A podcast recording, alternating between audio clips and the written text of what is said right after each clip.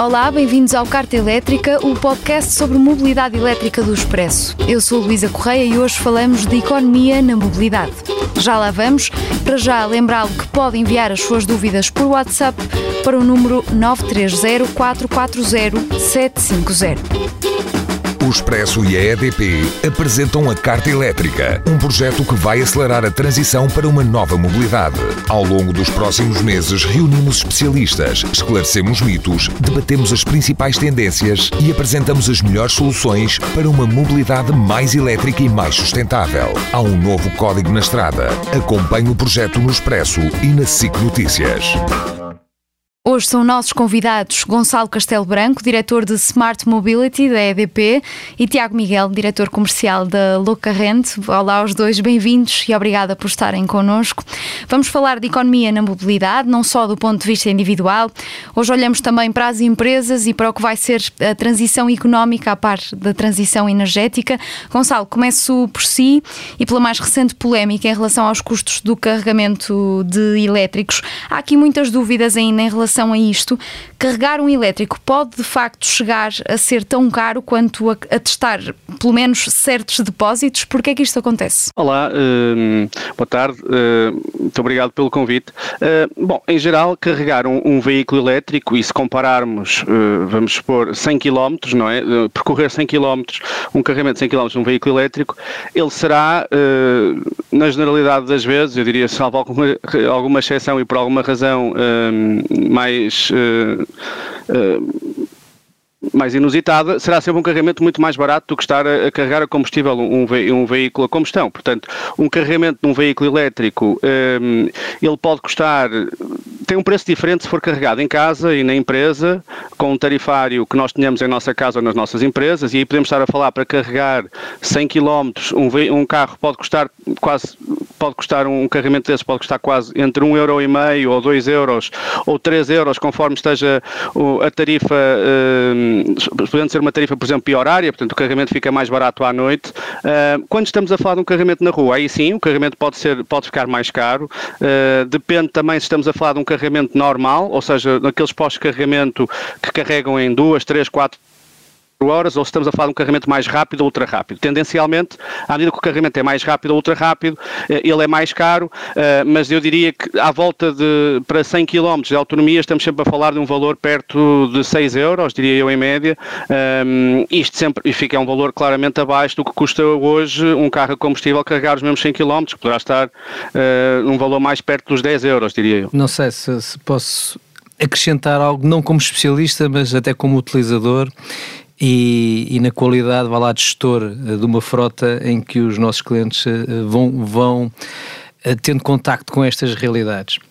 Acho que vale a pena dividir quando falamos de viaturas elétricas e de viaturas parcialmente eletrificadas, os, os, os conhecidos híbridos plug-in. qual é que é a característica dos híbridos plug-in? independentemente isto é, é, é uma questão técnica que poderá alterar, mas que provavelmente não vai alterar. Independentemente do tipo de carregador onde são ligados, eles estão limitados a uma velocidade de carregamento muito mais baixa que um elétrico normal.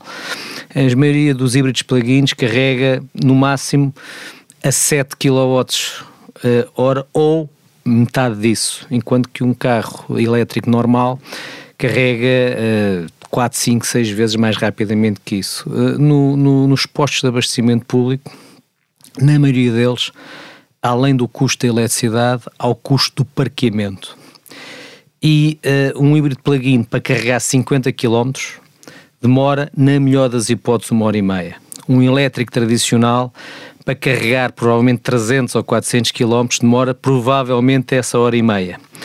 Uh, o que quer dizer, quando eu vou diluir o custo de parqueamento pelo número de quilómetros carregados, no híbrido plug-in, o custo facilmente torna-se uh, desproporcionado àquilo que, que, que, é o benefício e é fácil que esses 50 km ou 60 km que se carregam no híbrido plug-in fiquem ao preço de um, de um carregamento ou de um, de um, abastecimento de um carro térmico normal para fazer esse mesmo tipo de quilómetros. Uh, eu diria que os híbridos plug-in são para carregar em casa ou em postos que uh, não sejam onerados pelo custo de parqueamento, uh, independentemente de serem privados ou públicos, que também os há, que não, que não o pagam. Mas isto são realidades que o consumidor vai descobrindo um bocadinho por tentativa, por tentativa e erro. E o objetivo do Carta Elétrica é também tentar uh, desvendar essas, essas dúvidas. Falava dos híbridos plug-in. Uh, a vantagem económica é o que move as pessoas mesmo na escolha desse tipo de carros? Especialmente nas empresas, eh, especialmente quando falamos no segmento das empresas. Um, o, o, existem um conjunto de benefícios fiscais significativos associados às viaturas elétricas ou eletrificadas que são especialmente apropriadas quando estamos a falar das empresas, porque um particular não terá capacidade para apropriar esses benefícios.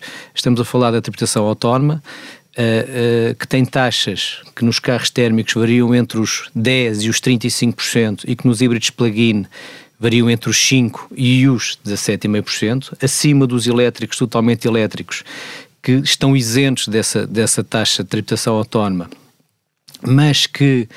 Um, mas que mesmo assim muito abaixo dos carros térmicos normais, esta tributação autónoma, no fundo, é uma taxa que se paga em cima de todos os custos contabilísticos que esse carro tiver e acresce ao IRC, no fundo, no IRC a pagar, não, não, não querendo complicar muito. Uh, e depois o IVA, que para viaturas com preços de aquisição abaixo dos 50 mil euros mais IVA é totalmente dedutível, também acontece nos elétricos nos 62.500 euros. Falando de viaturas ligeiras de passageiros, eh, nos carros térmicos é, eh, não há dedução eh, de qualquer parcela do IVA, apenas nos carros, nos carros ehm, de, de, de trabalho, de mercadorias.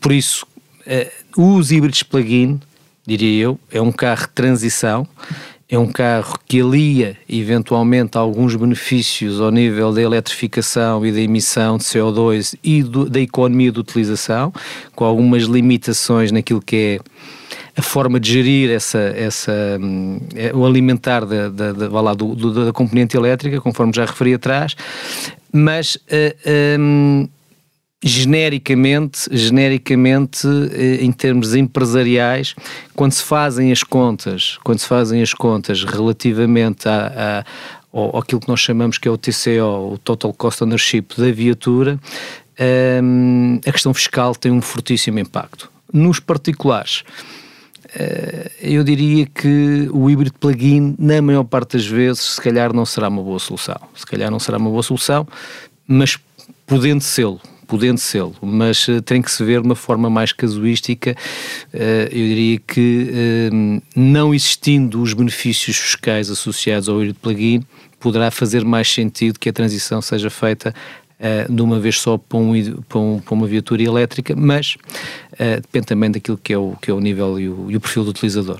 Gonçalo, é que neste tipo de carros nós estamos a falar eh, de preços de compra, pelo menos para os, para os utilizadores privados ou particulares, preços de compra superiores aos que estamos habituados a ver na, na combustão o preço de compra é superior, mas a expectativa é que depois, ao longo da vida do automóvel, esse, pre esse preço seja compensado uh, por estes custos. Sim, quer dizer, uh, eu, eu, se me permite, eu gostava só de voltar aqui 30 segundos à questão anterior, que eu receio não ter sido exatamente tão claro como gostava. Ou seja, nós quando carregamos um veículo elétrico, tipicamente, digo nós, um utilizador de veículo elétrico, uh, carrega uma, a grande maioria das vezes e do tempo ou, ou, da potência que vai carregar, ou da energia que vai carregar, 80% do tempo e das vezes em casa ou no trabalho. Portanto, por isso que quando eu dizia um carregamento em casa ou no trabalho pode custar para 100 km qualquer coisa entre 1,5€ ou 3 euros, depois depende da tarifa, como eu dizia, se é biorária ou triorária, portanto pode ser mais barata, estamos a falar de um valor que é significativamente inferior uh, a, um, a, um, a, um, carregamento de um veículo a combustão para os mesmos 100 km e mesmo na rua, é isso que eu também queria dizer, no carregamento público, uh, isso também acontece. Pois é verdade o que o Tiago dizia, ou seja, há sítios onde se eu ficar para lá do tempo eh, que seria normal para carregar 80% da bateria do meu veículo, ou mesmo 100%, eh, começa a pesar ali um preço de custo de ocupação do espaço na via pública, que, é, que, é, que também é um preço que se paga, e portanto aí pode ficar menos atrativo. De qualquer maneira, estamos sempre a falar de um valor que é uma das grandes vantagens também da mobilidade elétrica, é que eu vou, para, para percorrer 100 km, uh, gastar uh, muitíssimo menos do que, do que comparável a combustível. Uh, depois, é verdade o que dizia, ou seja, é verdade que hoje em dia, hoje quando, quando na aquisição de um veículo elétrico, um, o custo inicial da aquisição do veículo é mais barato, mas o custo de manutenção... É mais caro, é mais caro nesse, desculpa, nesse é mais caso, barato, é, desculpa, é mais caro, mas o custo de operação e de manutenção do veículo ao longo dos anos é mais barato. E, portanto, é, é isso que temos que ver, o, onde, é que, onde é que este ponto de inflexão uh, existe. E, portanto, por isso é que nós verificamos que, não apenas em Portugal, mas na Europa, existe um incentivo, como aqueles que o Tiago descrevia, na aquisição do veículo elétrico, e eles têm sido especialmente eficazes em Portugal. Temos batido inúmeros recordes de vendas de veículos elétricos, julgo também muito impulsionados por esse incentivo, um, e tendencialmente eu diria que este valor vai diminuir uh, nos próximos anos. Ou seja, uma parte muito importante do custo de um veículo elétrico é a bateria. A bateria é, é o principal componente de custo de um veículo elétrico uh, e as baterias têm tido um decréscimo muito acentuado do seu custo nos últimos anos e que se estima que vai continuar. Ou seja, uma bateria eh, pode vir a custar mais ou menos daqui a 3, 5 anos, não sabemos exatamente, mas mais ou menos metade do que custa hoje em dia. E por isso é que se diz que uh, aqui a equidade, a paridade de preço entre um veículo a combustão e um veículo elétrico vai começar a acontecer mesmo no momento da aquisição, se calhar entre 2025 a 2027. Portanto, esse vai ser o ponto onde deixa de haver qualquer dúvida uh, sobre a racionalidade económica da transição para um veículo elétrico. Até lá depende muito da utilização de cada um. E, portanto, o que temos que olhar também, como falava o Tiago, é, é este custo total de, de, de, relacionado com o carro, portanto, o Total Cost of Ownership, costuma dizer o TCO, que é o custo que eu vou ter com o carro. Portanto, não apenas na, na, na, no combustível, que deixo de despender e passa a carregar a eletricidade, mas também mesmo nas manutenções. Ou seja, um carro elétrico tem uma manutenção bastante mais barata que um veículo a combustão, porque tem, tem uma, uma composição mecânica muito mais simples e muito menos peças, e portanto, também esse é um custo muito mais baixo que vou ter ao longo de, dos anos em que vou ter a utilização do meu veículo elétrico. Eu, eu, eu complementava aquilo que o Gonçalo disse, dizendo que, primeiro, uh, o, o, o, atual contexto que vivemos na, na, na indústria automóvel a nível global, uh, uh, com a, a, conhecida e muito publicitada no, na, nos órgãos de comunicação social da, da crise dos semicondutores e crise de matérias-primas e por aí fora,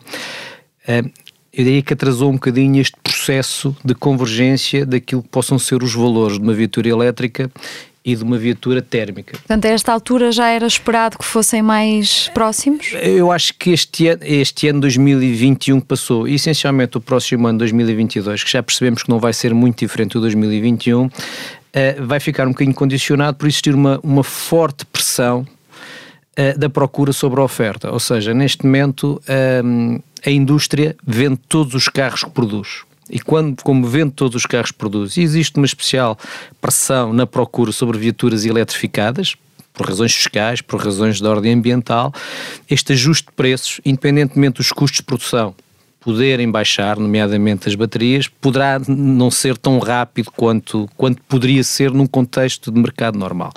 Mas vamos ver o que é que a realidade nos traz. Uh, por outro lado, por outro lado, um, dizer que há outros fatores que podem ajudar a acelerar esta percepção de paridade entre aquilo que é uma viatura elétrica e uma viatura térmica. Porque uh, é verdade que os carros elétricos neste momento são mais caros, havendo uma tendência via essencialmente do custo das baterias, como o Gonçalo disse, de, de haver alguma redução, mas a, aquilo que possa ser depois o, a, a, vontade das próprias marcas marcarem uma posição no mercado com uma concorrência mais aberta, uh, sem tantos carros térmicos à mistura, poderá obviamente ajudar e ajudar muito o, o mercado português concretamente e provavelmente uh, a, nível, a nível europeu e mundial é muito competitivo, muito aguerrido uh, a esse nível, mas há aqui um fator que pode ter um papel decisivo, que é o, o, o que nós no renting que conhecemos como valor residual, mas que na prática está presente naquilo que é a preocupação de qualquer proprietário, que é o valor futuro da viatura. As viaturas térmicas neste momento estão em fim de ciclo de vida. E isso quer dizer que independentemente, neste momento, temos a percepção que os carros usados estão mais caros e estão. É uma situação. Valorizaram, no fundo. Valorizaram por, por falta de, de, capacidade de o um mercado abastecer as necessidades com carros novos, por isso há uma pressão sobre a procura, mas é algo que será, eu diria, conjuntural e que terá um prazo de validade uh, similar à, à, duração desta crise, que espero que não seja demasiado prolongada no tempo. Mas os viaturas térmicas por, por, todas as razões conhecidas e muitas delas uh, uh, de índole legal e regulamentar, estão em fim de ciclo de vida. Um produto em fim de ciclo de vida tende a perder o seu valor. Se pensarmos num carro a diesel que daqui a meia dúzia de anos pode ter dificuldade em ter acesso ao centro da grande maioria das, das cidades em Portugal, na Europa, obviamente que aquilo que é o seu âmbito de utilização diminui e, e, e as pessoas especialmente no mercado de segunda mão, uh, uh, quando, quando vão comprar uma viatura já usada para durar mais 4 ou 5 ou 6 anos, tenderão a, a oferecer menos dinheiro para essa viatura. E a, e a, desvalorização dos carros térmicos é algo que uh, já é uma realidade que acontece nos últimos 4, 5 anos com consistência. Pelo contrário, as viaturas elétricas estão neste momento no início do seu ciclo de vida e estão a chegar a uma fase eh, de alguma maturidade no, naquilo que é a sua tecnologia. Eh, até há pouco tempo atrás, as viaturas elétricas que existiam, eh, nós identificávamos facilmente que tinham pouca autonomia, tinham pouca capacidade de carregamento. Às vezes bastava ligar o ar-condicionado para ficarmos logo quase sem autonomia, não é? Muitas delas eram pouco bonitas, isto era, era, era uma opção das marcas, porque não queriam que elas concorressem demasiado com aquilo que era o produto principal Neste momento, e olhando para os carros mais recentemente lançados, uh, uh, as questões da autonomia, as questões da velocidade de carregamento, as questões da estética, da performance, uh, eu diria que estão não estão totalmente ultrapassadas. O carro elétrico daqui a dois ou três anos será melhor que o carro elétrico atual, seguramente mas cada vez nos aproximamos mais de um produto que responde de forma quase cabal às necessidades de utilização no dia a dia de uma viatura, nomeadamente se eu tiver a logística de carregamento assegurada. Essa é uma questão que também vai correr em paralelo. E o valor residual das viaturas elétricas vai subir. Uh, uh, uh, nós hoje, lá na nossa empresa, é o início do ano, as, as matrizes lá, dos valores residuais foram revistos e os valores residuais das viaturas elétricas foram os únicos que foram revistos em alta e com algum significado. E isto faz, é, é, é uma questão de aposta, é, estamos a antecipar um bocadinho o mercado, mas porque existe essa expectativa. Ainda não existe verdadeiramente um mercado de segunda mão de carros elétricos. Quando ele existir. Será daqui a quanto tempo? Cinco anos, quando, por exemplo? Mais cedo. Basicamente, estamos a. a este, este o, o carro elétrico começou a ter alguma materialidade naquilo que são os nossos as compras uh, uh, o ano passado e foi muito reforçado este ano. Falando essencialmente no carro elétrico, o plug-in é um carro que tenderá a desaparecer quando o carro elétrico for verdadeiramente competente para aquilo que, que, que o utilizador espera que ele, que ele, que ele, que ele, que ele proporcione.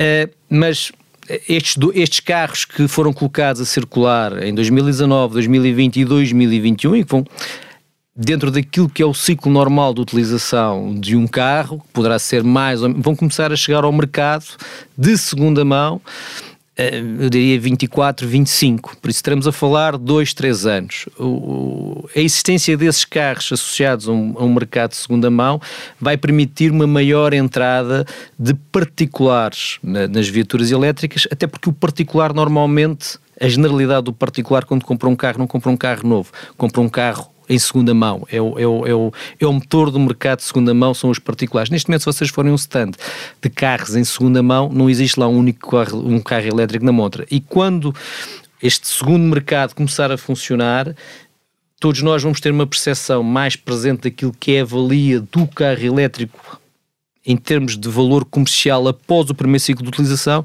e isso vai ajudar a mitigar aquilo que são as diferenças aparentes entre o custo de utilização de um carro térmico e de um carro elétrico, que no particular neste momento para, para, empatarmos, para empatarmos, temos que considerar fatores que não são tão tangíveis como o euro que se gasta no final do mês. E, e, daqui a dois e três anos também é expectável que a literacia em relação a este tipo de, de automóveis também já seja uh, maior. E, e, uma das coisas que falávamos à, à conta das, dos preços do carregamento é exatamente a atenção, por exemplo, ao local do carregamento. É natural que nas autoestradas esse carregamento vá ser mais caro, tal como os combustíveis são mais caros. E, portanto, há muitas realidades que acabam por ser transponíveis para a nossa, para a nossa vida atual, para quem faz vida com carro a combustível. Gonçalo, porque falávamos também há pouco dos incentivos, uh, falou-se muito do aumento do preço dos carregamentos este ano. A verdade é que desta vez o aumento nas tarifas acabou por ser neutralizado com o dinheiro do governo, o que vai fazer com que o preço se mantenha. Mas faz sentido que seja assim até quando? Porque a ERS defendeu-se dizendo que a aposta deve ser na lógica do consumidor pagador e não na criação de dívida. O governo uh, aposta nos incentivos a esta transição energética. Bom, uh, sim, quer dizer, o, o, que aconteceu foi, portanto, só para também para, para voltar aqui um bocadinho ao enquadramento. Nós, quando fazemos um carregamento na via pública, nós no fundo pagamos duas tarifas, genericamente. A tarifa do operador de posto de carregamento, que é a tarifa OPC, e que está publicada no posto, portanto é uma das coisas que, que referia, ou seja, quando vou a um posto eu tenho que perceber quanto é que aquele posto me vai custar.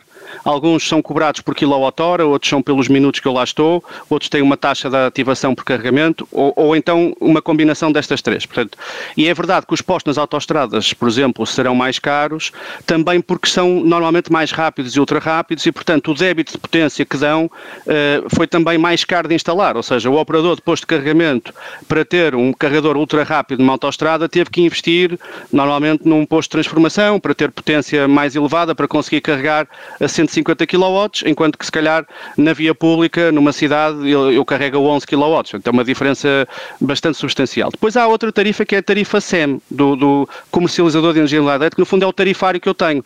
E esse é um cartão ou, ou uma app que eu posso ter comigo e eu posso, usar, eu posso usar esse cartão ou essa app, no fundo esse tarifário, e é o mesmo para qualquer ponto de carregamento. Até aí o que conta é os kilowatts-hora que eu carreguei.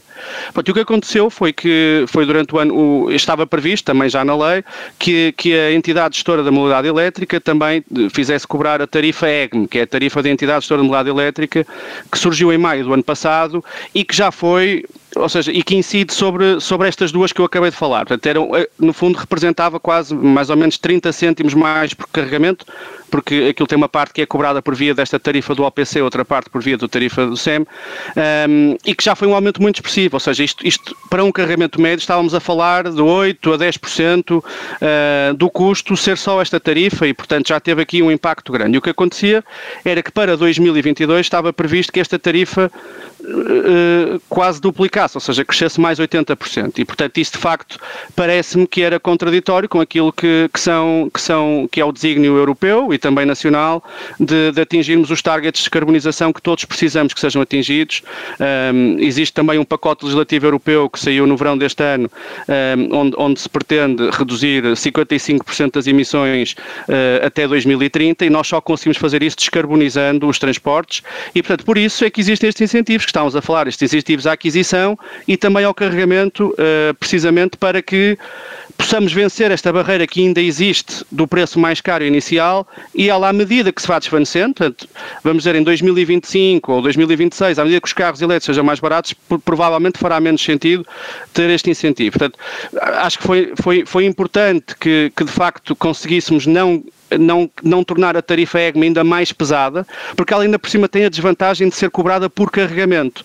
Ou seja, acaba por onerar muito mais aqueles que carregam menos kilowatts num carregamento lento do que aqueles que estão a carregar mais kilowatts num carregamento ultra rápido. Portanto, não fazia essa diferenciação de potências nem de quanto é que eu estava a carregar. É um custo fixo. Não fazia nem faz.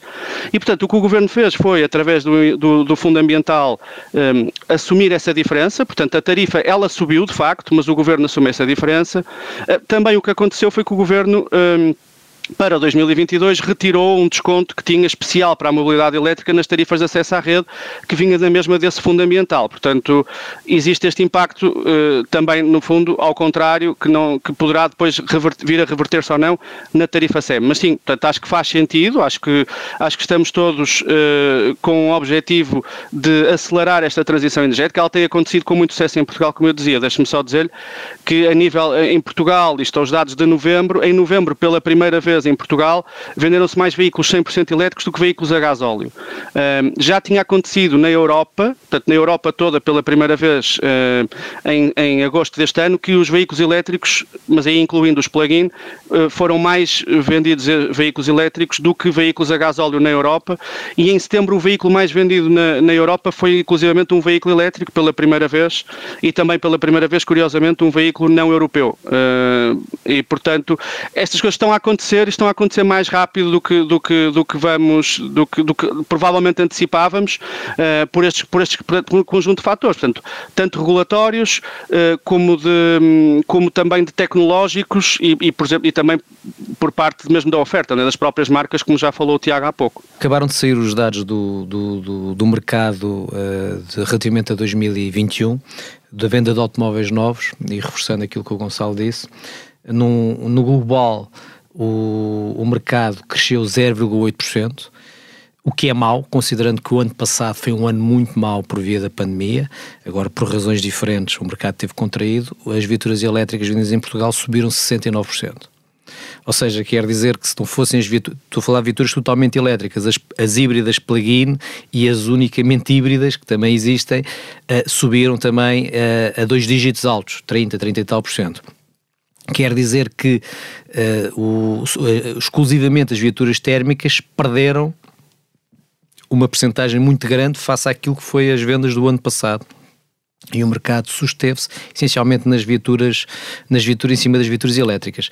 No global, os valores só não foram mais impressionantes porque nas viaturas ligeiras de mercadorias ainda não há muitas opções eletrificadas. Ou por outra, este fosso entre aquilo que é Uh, uh, o desejável do ponto de vista ambiental e aquilo que é economicamente uh, aceitável por parte das empresas, mais uma vez são, são viaturas empresariais, e não sendo tão visível aquilo que é o apoio da fiscalidade, uma vez que as viaturas térmicas de mercadorias estão muito mais desoneradas da fiscalidade do que as viaturas ligeiras de passageiros, esta transição se calhar vai demorar mais um bocadinho, ou pelo menos o gap que existe neste momento é muito elevado. Eu diria que apenas os, os as entidades públicas até porque regulamentarmente são impelidas a isso, neste momento uh, adquirem com alguma, com alguma consistência viaturas ligeiras de mercadorias elétricas. Uh, eu, eu gostava só de dar aqui uma nota. Uh, quando falamos de particulares, isto é uma questão de sensibilização também. O, o, o, custo, obviamente que é muito importante, mas nós temos uma nova geração uma geração jovem, na qual eu já não estou provavelmente incluído, mas uh, uh, uh, extraordinariamente sensível àquilo que são as questões ambientais. eu lá em casa, por exemplo, tenho um filho com, com, com 25 anos que optou, na idade adulta, por ser vegan. E ele não optou por ser vegan por ser mais barato ou por ser mais fácil ou por ser mais uh, uh, uh, até estimulante do ponto de vista sensorial, porque ele até era um rapaz que gosta bastante do seu bife mal passado. Optou por ser vegan por questões de sustentabilidade ambientais. E como ele, há muitos.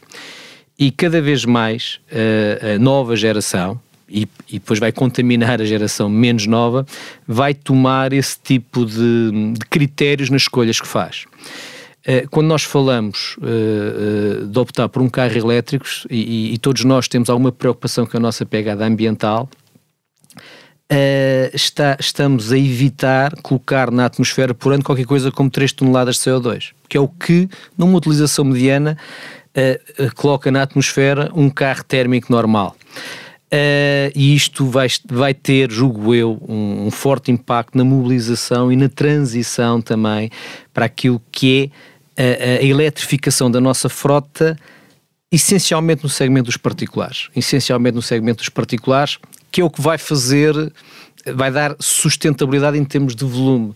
Ou seja, se de facto fosse tão caro carregar um carro elétrico como atestar o depósito, a, a redução das emissões de gás e até da poluição sonora eventualmente ganha, vão ganhar importância para os condutores e para os compradores ou para quem aluga um carro. É essa a expectativa? Eu acho que é, é, é, mais nos particulares que nas empresas, mas também nas empresas. Nas empresas, calhar, de uma forma mais institucional. Há muitas empresas que estão comprometidas com, com planos de descarbonização e, e, e, existem programas nesse sentido. Sim, mesmo em, em, relação às marcas automóveis, têm sido esses compromissos que fazem avançar o desenvolvimento. São é? obrigadas a, a, apostar em produtos cada vez mais cleans em termos de, de, de, de carbono, uh, uh, ao nível daquilo que é a média de emissão de CO2 dos veículos produzidos, que tem que estar abaixo de uma determinada gramagem que só se alcança com viaturas elétricas e com viaturas plug-in. Aliás, uh, uh, nesta crise elas tiveram alguma prioridade na produção, essencialmente para assegurar essas frentes, mas quando falamos nos particulares,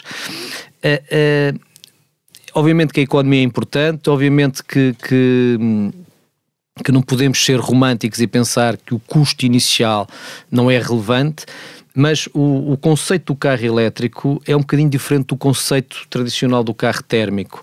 A, a, a, maneira de conduzir é diferente, as sensações são diferentes. Eu não quero ouvir o barulho do motor, quero ouvir o silêncio. Já tivemos um kart elétrico precisamente sobre a experiência de, de condução. Eu não estou preocupado em andar 200 a hora na autostrada, eu estou preocupado em chegar do ponto A ao ponto B uh, uh, em segurança suavemente e gastando menos a, a, a, menor, a, menor, a menor carga de bateria possível. Isto é, é curioso que a, que a viatura elétrica induz uma condução mais cuidada induz uma condução mais cuidada, porque eu tenho uma preocupação com o consumo da viatura, até pelo facto de não ser tão fácil de reabastecer como é num carro térmico normal, que não existe uh, noutro tipo de viaturas, em que... E tivemos também o António Félix da Costa, o piloto da Fórmula E, a falar-nos sobre, sobre esse, não, sobre esse não jogo. Não assisti aos outros podcasts, posso-me estar a repetir, mas isto é muito relevante. Mas convidamos quem nos esteja a ouvir a, a, é, é, a ouvi-lo é, também. É, é muito relevante e induz comportamentos mais mais mais próprios, mais defensivos na condução, sem ter esse objetivo, que também é um valor que uh, uh, os utilizadores vão acabar por incorporar na sua decisão. Uh, isto não, não, ainda não há uma, uma um, um, dados oficiais sobre isso. Uh, e provavelmente uh, uh, ainda há um caminho a percorrer. Mas já existe a percepção, ao nível, por exemplo, das empresas seguradoras, que o risco associado a uma viatura elétrica pode ser menor que, que o risco associado a uma viatura térmica normal. E parte deste custo de a, a, utilização de um carro elétrico neste Também momento está acima, contas. pode entrar nas contas se eu conseguir, porque tenho uma viatura menos propensa a sinistros, pode, pode, pode, pode, pode estar também do lado do seguro. Isto, isto para dizer, e resumindo e não me alongando em demasia, e isto é um bocadinho um apelo para as pessoas que nos vão ouvir, e é um apelo que, uh, e é uma nota que eu dou às pessoas que procuram a Loca Rente para, procurar, para, para, para se aconselharem, para perceberem uh, que tipo de opção é que podem ter, é que uh, a decisão a decisão quando investimos na, na, eletrificação da nossa frota, seja ela uma empresa, seja um particular, tem que ter um horizonte muito mais largo em termos de, de, de análise do que único e exclusivamente o valor da aquisição, o valor de custo uh, uh, daquilo que é uh, a energia que move o carro e até mesmo o valor da manutenção uh, uh, que o mesmo vai ter. a, questão, a questão da eletrificação abre-nos um conjunto de, de, de, op de opções muito mais vastas que podem mesmo que eu não consiga traduzi-las no imediato em número de euros uh, uh, dentro daquilo que é o meu orçamento familiar ou empresarial, podem ajudar na tomada de decisão e ajudar à aceleração aqui da transição para a eletrificação. E como falávamos aqui, a redução das emissões de gases pode também uh, ser um, uma, das, uma das prioridades no futuro. Talvez não a primeira, obviamente, é possível que, que nos próximos anos não seja a primeira, mas é uma mudança de comportamento, Gonçalo, que deverá definir também o ritmo da, da transição económica. Ou seja, há pouco, quando falávamos dos incentivos, durante quanto tempo é que eles farão sentido. Um, quando, quando esta mudança de comportamento e de atitude acontecer, essa transição também vai ser muito mais fácil. Bem, eh, sim, ou seja, agora só complementando aqui, há, há um estudo, há um estudo da Delta, eh, que é um estudo que, grande, europeu, em sete países, eh, por acaso Portugal não está incluído, mas é o Reino Unido, Alemanha, Itália, França, Espanha, Países Baixos e Noruega, onde precisamente em 2017 quem comprava um veículo elétrico indicava que o principal motivação era exatamente a ração económica e, e, portanto, de alguma poupança nesta lógica de, de, de TCO, de, e, e agora o mesmo inquérito já realizado durante o ano passado a primeira motivação passou a ser, de facto, reduzir a minha pegada ambiental e esta consciência ambiental. Portanto, uh, e, e, com um destaque muito grande. Portanto, 35% seria esta a primeira motivação e só em segundo lugar então já aparecia a parte da, da, mais de poupança económica. Também vemos que os clientes que compram um veículo elétrico são depois, 10% deles, neste mesmo estudo, depois são também quem compra painéis solares uh, e 30% depois de, também daqueles que compram um veículo elétrico depois alteram o seu tarifário de eletricidade. Ou seja, são clientes que estão, que estão que estão muito conscientes de, de, do tema ambiental e sustentabilidade, mas também, e portanto procuram, procuram também alguma racionalidade económica e portanto nesta lógica da transição energética o que estamos a ver é cada vez um sistema mais descentralizado também, ou seja, hum, eu para, para a energia que eu consumo em minha casa, eu já não dependo apenas de um sistema produtor central do meu país, ou neste caso da Ibéria. Eh, eu consigo ter geração distribuída na minha empresa ou até na minha casa casa com painéis solares. Isto cada vez mais eh, vai, vai acontecer de uma forma mais efetiva também, por exemplo, quando eu tiver a capacidade de, de armazenar energia com, com uma bateria, um storage, ou puder mesmo utilizar a bateria do meu carro uh, para armazenar a energia que eu consigo, por exemplo, com os painéis solares durante o dia. Portanto, todo, todo este ecossistema que se vai criar ao nível do lar ou de um edifício, por exemplo, de condomínios, portanto, a parte das comunidades locais de energia é também uma figura legislativa, que nós temos uma oferta específica até na EDP de bairros solares, exatamente para ver como é que conseguimos, com a geração distribuída, as baterias de veículos elétricos, o consumo dos veículos, eh, conseguir otimizar eh, e, e, e, praticar, no fundo, esta transição energética que vamos observando na indústria. E é assim que terminamos mais um Carta Elétrico. Obrigada aos dois. Nós voltamos a cada 15 dias com um novo episódio sobre os desafios e as tendências da mobilidade elétrica. Já sabe que pode enviar-nos as suas questões através do WhatsApp para o número 930 440 750. Acompanhe o projeto também no Expresso e na SIC Notícias. Até à próxima.